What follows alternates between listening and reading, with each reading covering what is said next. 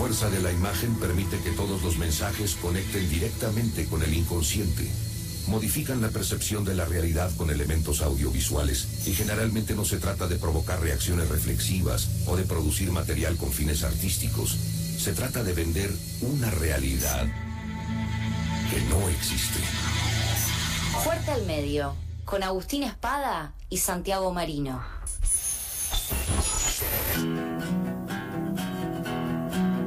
Como todos los lunes, una vez más llega fuerte al medio. Muy buenas tardes, Santiago Marino, Agustín Espada, ¿cómo andan? Hola, ¿qué tal, May, Ale, Agus? ¿Cómo les va? Buen lunes. Buenas tardes para todos y todas, ¿cómo andan? Bien, estamos, eh, aunque no lo vean, porque estamos con barbijos, eh, estamos sonriendo. Es cierto, perdieron nuestra gestualidad ahora. Van perdiendo. Pero les puedo pasar el ancho de basto y el ancho de espada también por la camarita, por las dudas. Que no es, no es poco y No es los poco. este, lo podemos aprovechar muy bien. Sí, sí. Lo- Los necesitamos además, los necesitamos para la vida. No vamos a. Igual no desarrollamos sí. una capacidad de... Sí, Santi. ¿De?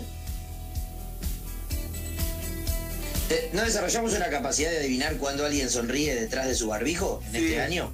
Sí, sobre todo los que estamos eh, entrados en años y creo que los que somos parte de esta videollamada, 4 de 5 seguro que sí, que se nos forman las patitas de gallo en, el- en los ojos, digamos. Ahí ya eso, ya cuando te empezás a reír ya ves un par más de arrugas que antes no teníamos. De ahí nuestra operadora se ríe y es toda una piel de bebé. La nuestra ya está un poco más curtida y ahí se- nos empezamos a notar que nos estamos riendo. Todos más Exactamente. 30 hacemos acá. Todos más 30. Toda gente más 30.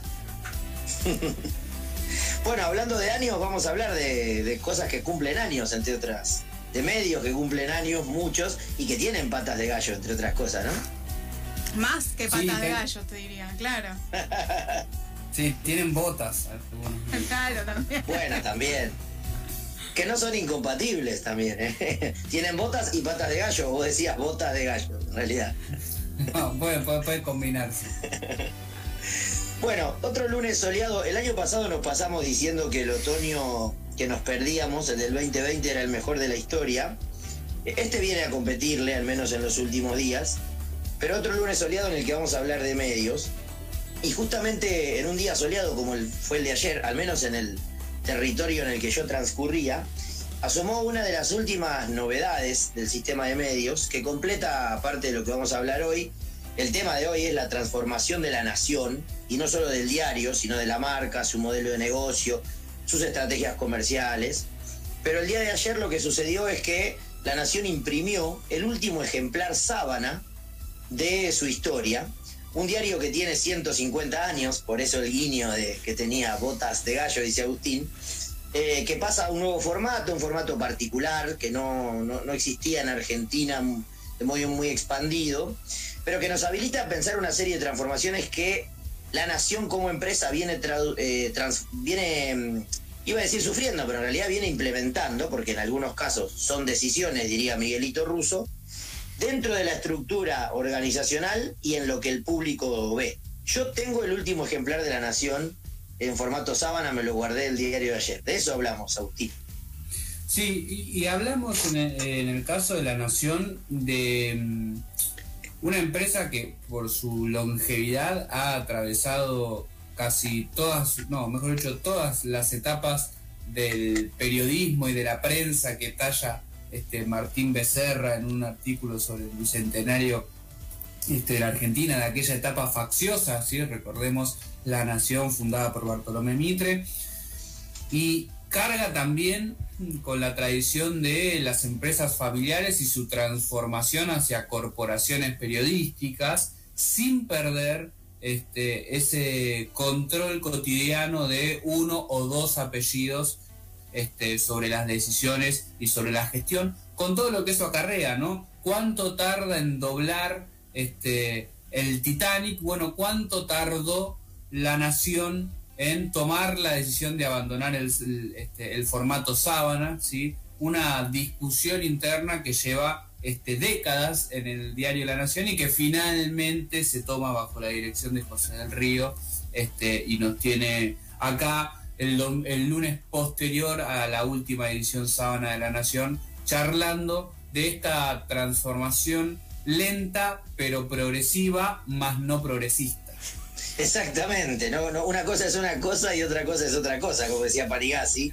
Eh, hay una carta de despedida en el ejemplar de ayer de La Nación al formato sábana tradicional de José Claudio Escribano, respecto del cual recomendamos el libro que circula por ahí en estos días, eh, que es casi una carta de amor, de despedida, para el formato sábana que había quedado en La Nación para los fines de semana, sábados y domingos, desde el año 2016, cuando eh, La Nación ya había mudado eh, el formato para los días de semana, de lunes a viernes. Y como vos bien decís, Agustín, por un lado están las trayectorias familiares pugnando con las decisiones administrativas, incorporación de deseos de especialistas en el área administrativa, en el área de los medios, con José del Río a la cabeza de la parte de contenidos. Y por el otro lado está el modo en que eh, la nación es recibida o es, es comprada, es consumida por su audiencia tradicional, los y las lectoras del diario, eh, que también extrañarían de algún modo, y por eh, el mercado de medios en general. O sea, la nación ocupa un lugar muy particular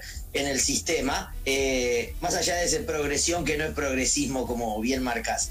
Hay una especialista en Argentina, en algunos avatares de la nación, que es Lorena Retegui, que nos va a ayudar a pensar con este audio, si te parece lo escuchamos, Agustín, qué implica la primera de las decisiones de las que hablaremos hoy, que es este paso del Sábala al Berninés. ¿Te parece que lo escuchemos? Dale, Santi, vamos a escuchar a la estimadísima Lore Retegui, que no lo decís vos, lo voy a decir yo, es también tres lomense como Santi. Así que dale, vamos con el, con el primer audio de Lore. Los diarios Sábana tuvieron siempre una marca, la de ser históricamente los diarios considerados de la prensa seria, ¿no? de, de lectura profunda. Sábana era sello de prestigio, aunque en la práctica no fuese más que una asociación arbitraria. Sin embargo, los cambios en la estética del diario La Nación tiempo. En principio podríamos señalar eh, mediados de los 90 como la etapa en que la empresa decidió revistar el diario, aprovechando bueno, una política monetaria y cambiaria beneficiosa que era la igualdad del peso dólar. Eso permitió incorporar nuevas maquinarias y cambiar desde la jerarquización de los textos, poder implementar más imágenes y menos textos, sumar recursos gráficos, incorporar el color a las páginas de la Nación, ese fue un cambio muy fuerte en los 90, y muy de a poco irse, correrse del famoso tamaño sábana. Bueno, ahí Lorena eh, daba cuenta de ese análisis de, lo que implica también el producto, Agustín, ¿no? ¿Qué, es un diario sábana versus qué es este formato y sus novedades estéticas? Sí, y algo que, que me queda de lo que dice Lore es el tema del prestigio, ¿no? Y cómo el formato del, diario eh, hacia la marca, ¿no? Cómo este, el formato sábana daba a la nación este, toda un aura de seriedad, de profesionalismo, incluso también de diario este, de, élite, ¿no? De, que se tiene que leer en una, en una mesa o hay que saber muy bien cómo doblarlo para poder leer. Era aquel diario además que miraba la política desde arriba, como dice la gran obra eh, sobre eh, diario que escribió este sociólogo, de quien ahora obviamente me voy a haber olvidado el nombre, si me ayudas a me salvás, eh, pero que es aquello que se refiere hoy, ¿no? O sea, la, la nación ya parece no mirar la política desde arriba en aquel formato y con esa seriedad la miraba. Ahora, Lorena plantea una serie de modificaciones que no solo tienen que ver con la cuestión eh, estética del producto a entregar, sino también con cómo aprovechar la estructura macroeconómica, la larga década neoliberal, la, este, la paridad peso-dólar, a un conjunto de modificaciones que la nación fue implementando. Por ejemplo, en el 2009 había creado Cancha Llena, que era el sector deportivo, marca que luego se disuelve bajo la Nación Deportes, y siguió haciendo transformaciones de las que se ven en sus productos, pero también de las que no se ven, hacia dentro de su estructura, por ejemplo, con eh, los trabajadores. Podemos escuchar otro audio de Lorena ahora, en donde nos plantea cómo fueron avanzando esas modificaciones respecto de la relación empresa-trabajadores y cómo se nota eso en los productos. ¿Te parece? En 2016, la nación se redujo de lunes a viernes y solo mantuvo el tamaño sábana los fines de semana. Ahora, la decisión de pasar al formato berlinés, que en realidad es un mini porque no es ni sábana ni es tabloide, es más largo que un tabloide, pero más angosto. Todo eso en realidad es la cáscara de un producto que ya no es el núcleo de la compañía. El print ya no es el continente desde hace años y pasó a ser un producto satélite que vende muy poco. No sabemos a ciencia cierta porque no se brinda desde la empresa los datos al IBC desde hace muchos meses. Y además es un producto al que lo hace un puñadito de periodistas y en un contexto de reclamos laborales muy fuertes, sobre todo en las últimas semanas, ¿no? principalmente por los bajos sueldos. Algunos de esos sueldos están por debajo de la canasta básica de Ciudad de Buenos Aires. Entonces, digamos, eh, en 2016, unos días antes de lanzar La Nación Más, que es la señal de noticias, se dio el primer paso al adiós del tamaño sábana. Y lo hace definitivamente en 2021, también en una etapa de fuerte renovación en la emisora. Esta cáscara de estos cambios en el print enmascara problemas serios al interior de la redacción, en su gestión, en las condiciones de trabajo expuestas hace muy poco por los propios periodistas, que dudo mucho en que les importe si es tamaño sábana o tamaño berlinés. Es mm, otra vez muy interesante lo que cuenta Lorena porque nos habla de la transformación del producto, pero también de la transformación empresaria, organizacional y productiva o laboral detrás de estos cambios, ¿no? Eh, para una empresa como La Nación, como también es el caso de Clarín o el caso de Página 12, la edición impresa, si a eso se refiere Lore cuando habla del print, la edición impresa, la edición papel, se corre del centro, se mantiene casi como por costumbre, eh, más que por costumbre y por prestigio, o incluso para llegar a ciertas oficinas de esa manera, este, más que por beneficio económico como fue en otras épocas, y detrás de la transformación, entre comillas, convergente, se esconde un proceso de este, precarización laboral y de también podemos preguntarnos si esa precarización laboral no redunda, más allá de los gustos, en precarización artística o del producto o precarización periodística.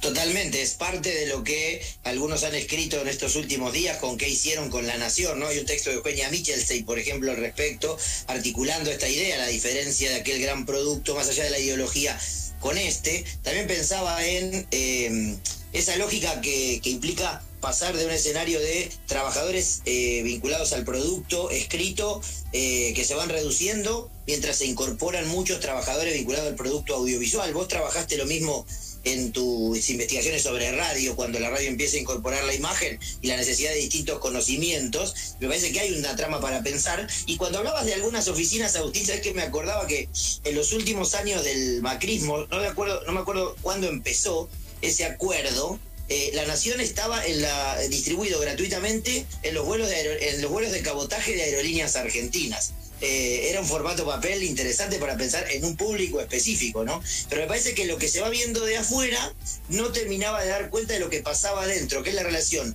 empresa-trabajadores, y sobre esto escuchamos, eh, para cerrar el aporte de Lorena, el tercero de los audios que termina de completar esa trama que expone parte de la precarización que se vive en la empresa de los MITE.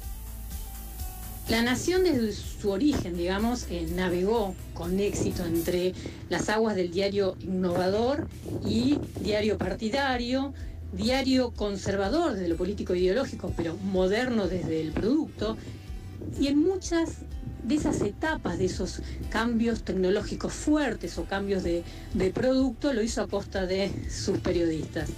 Hoy en La Nación hay una sangría muy grande de periodistas jóvenes, pero con alto perfil, que optan por emigrar a otros medios donde cobran mejor y tienen mayor visibilidad.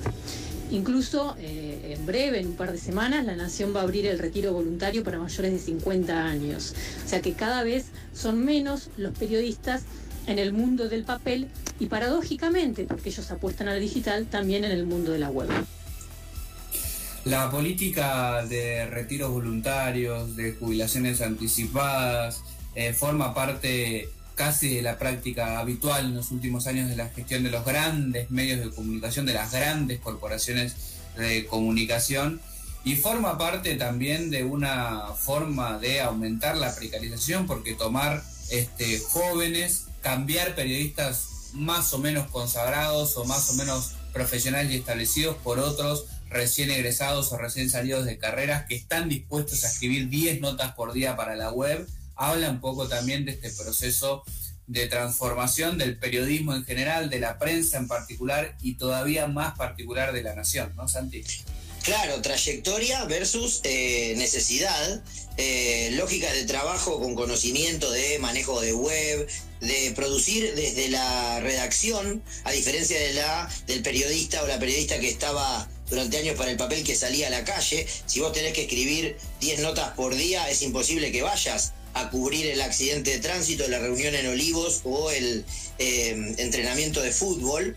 Eh, y ahí hay cambios que se empiezan a notar finalmente en el producto, una drástica caída de los costos laborales para ese producto que ha quedado eh, marginal, eh, pero no solo porque las personas leen cada vez menos los diarios, también por esta decisión que venimos analizando del diario La Nación, a partir de un proceso sobre el que nosotros hemos hablado muchas veces, que es el de la convergencia, que implica o habilita la mudanza de eh, nuevos eh, comportamientos informativos, se desplazan las audiencias a la página web, ahí aparece en, lo que hablamos a partir de lo de Lorena, pero también que incluye en la noción de convergencia una estrategia muy relevante en términos audiovisuales en la nación, que fue incluso lanzar una, una, una, señal de TV paga con todas las formas tradicionales de una señal de TV paga. No es un canal convergente La Nación que este año cuando será, que será recordado por el abandono del sábana en el papel tradicional, eh, logró por fin un impacto en el rating a partir de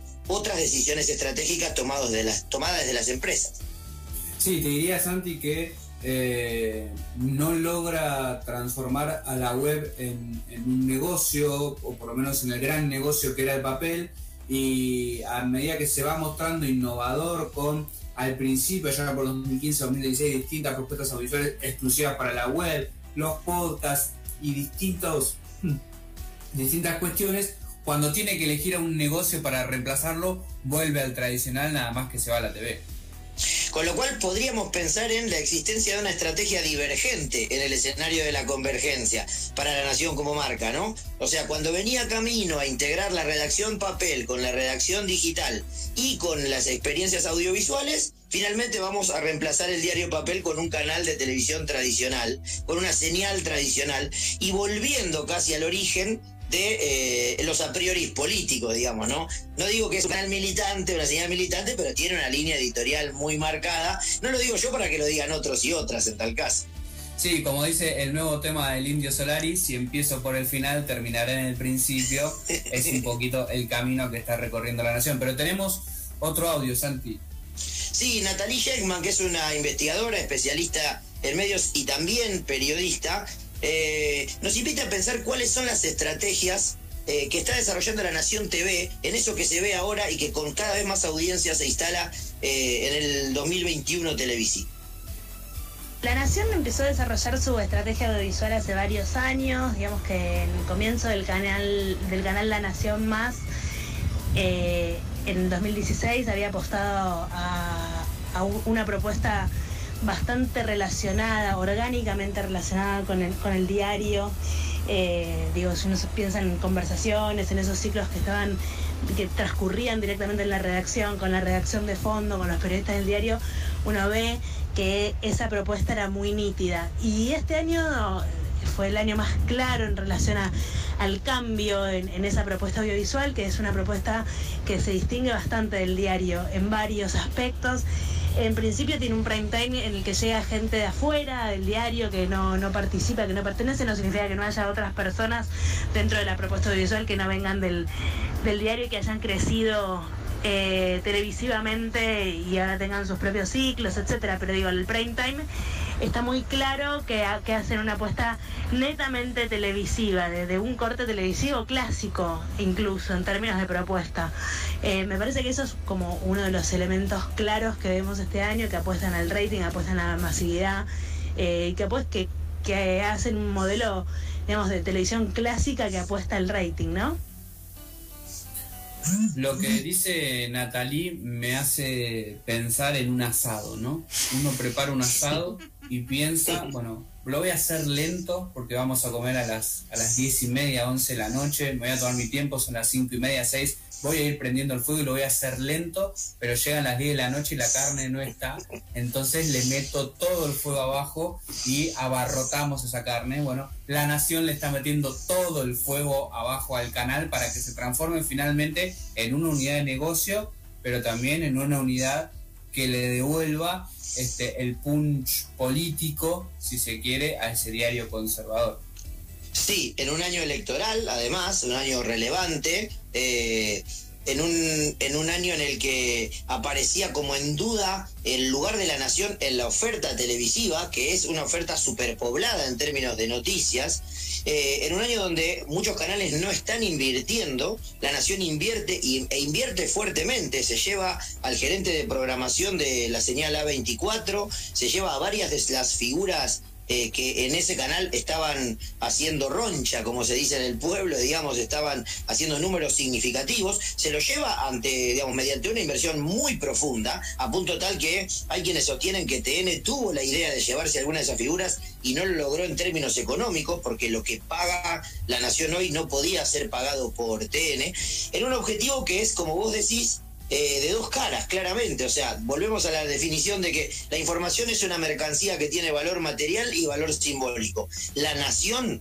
es un hoy una empresa que tiene un objetivo mercantilizar, digamos, eh, monetizar, o sea, conseguir que esa inversión le rinda, pero también dejar su huella, dejar su marca en términos políticos. Hay ahí una referencia, quizá le hable más a convencidos a un público masivo, pero le está yendo muy bien en números, en ese prime time del que habla Natalie, y que podríamos eh, desandar en, en cantidad, en nombres, ¿no? Desde Leuco hasta eh, Feynman, pasando por el, por el que desembarcó en Normandía hace un año, que es Majul.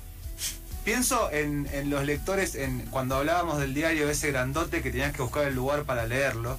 Y es una pregunta quizás no para que Agus y Santi me la contesten, capaz que la saben porque tienen algún conocido que leía ese diario La Nación y ahora, pero ¿cómo se sentirá, digamos, ese lector de La Nación que estaba ubicado, digamos, ideológicamente en un lugar, digamos que esto que decía Santi, que mira la política desde arriba y cuando sintoniza ahora eh, La Nación Más, por ejemplo, que yo cuando agarro el prime time es como casi una copia de A24 que es un poco el barro, digamos. O sea, es como para hacer zapping y pasar, digo, no tiene esa, eso, eso ilustrado que tenía la nación de esa derecha más como ilustrado. Sí, que lo mantenía quizás con Pagni, ¿no? Con él, pero que ahora está como medio relegado, ¿Qué, digo. ¿Qué sentirá ese, ese señor o esa señora que leía ese diario ahora con, no sé, Feynman, eh, Jonathan Viale, por ejemplo, que es una de las figuras que, que Leuco, que están ahí en, en el canal de La Nación Más?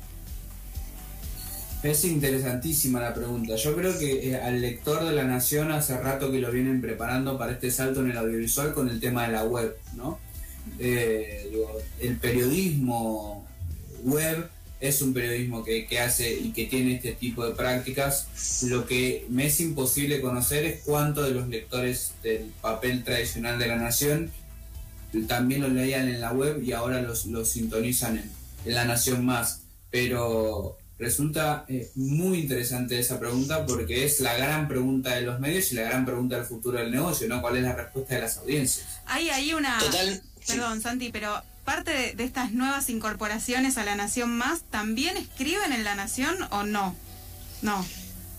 No, no, no. De hecho, creo el único que escribe en La Nación que ocupa el prime time con su apellido como eh, elemento clave es Pagni, que ya estaba de antes y que durante mucho tiempo no estuvo en la señal de la Nación, porque estaba en TN, siendo la firma emblemática, aunque nunca mudada a los domingos. Una pregunta que tengo, que tengo siempre de por qué Pagni no publica los domingos los editoriales. Y, el otro elemento que me parece se puede agregar a lo que bien decía Agustín eh, respecto de las dudas que habilita la pregunta de Ale, que no tiene respuesta todavía y que si la encuentra la Nación hará un golazo es cuánto de la venta de ejemplares que todavía pervive en ese producto que es, ha sido marginalizado, sigue atado a las estrategias comerciales de tipo club, ¿no? como el Club La Nación. La Nación fue el primero que desarrolló aquella lógica hace muchísimos años y yo creo que, que, mm, es muy difícil encontrar. ¿Vieron cómo hablan de dónde están los votantes de masa en el frente de todos? O sea, si no quedan subsumidos a, a alguna de las otras líneas. Bueno, ¿cuánto comprador del diario en papel no, eh, lo hace por fuera y no está en el Club La Nación, porque recordemos que para vincularte a La Nación como socio de su club y obtener descuentos, tenés que sumar, comprar una revista y comprar uno de los días del diario. E- ese dato es más fácil de conseguir que la respuesta a la pregunta de Ale. Totalmente. A ver, eh, para, para dar cierre al fuerte al medio de hoy, eh, la transformación de la Nación Más es la crónica de cómo el periodismo se va alejando de ser el negocio central de una empresa muy tradicional en el mapa mediático como es la, Nación. Hoy terminamos con una afirmación. Yo firmo ese tuit con el que Agustín clausura el, el encuentro de hoy. ¿eh? No terminamos con ninguna duda. Miren, nos esforzamos mucho. Bien. Ale. Bien. Una, a mí me gusta la, la pregunta girando al aire, pero voy a, voy a festejar esta afirmación. Eh, les mandamos un abrazo grande, Santi, eh, Agus. eh, quienes quieran escuchar o compartir el segmento de Fuerte al Medio está disponible en el Spotify de Eso que Falta, también en las redes de la tribu para escucharlo en la semana donde quieran, como quieran. Nosotros nos vamos a encontrar en vivo el lunes que viene, 15.30 para otro Fuerte al Medio. Le mandamos un abrazo grande y nada, pronto nos veremos. Y cuando Agustín dijo asado, Ah. pensé, hay que apurarse. Lo primero que pensé fue hay que apurarse. Sí, yo Hay que creo que, apurarse. Ya- que ya no es, no es tiempo. Puedo decir que se nos que pasó esperar ya, Se ¿no? nos pasó. Se nos pasó. Les mandamos un abrazo Pero lo pondremos, lo pondremos en el horizonte como la utopía, como hicimos el año pasado, y lo haremos en la primavera. Fue la zanahoria que recorrimos un año entero, ¿por qué no puede ser la nueva zanahoria del 2021? Les mandamos un abrazo. Abrazos. Abrazo grande. Que estén bien.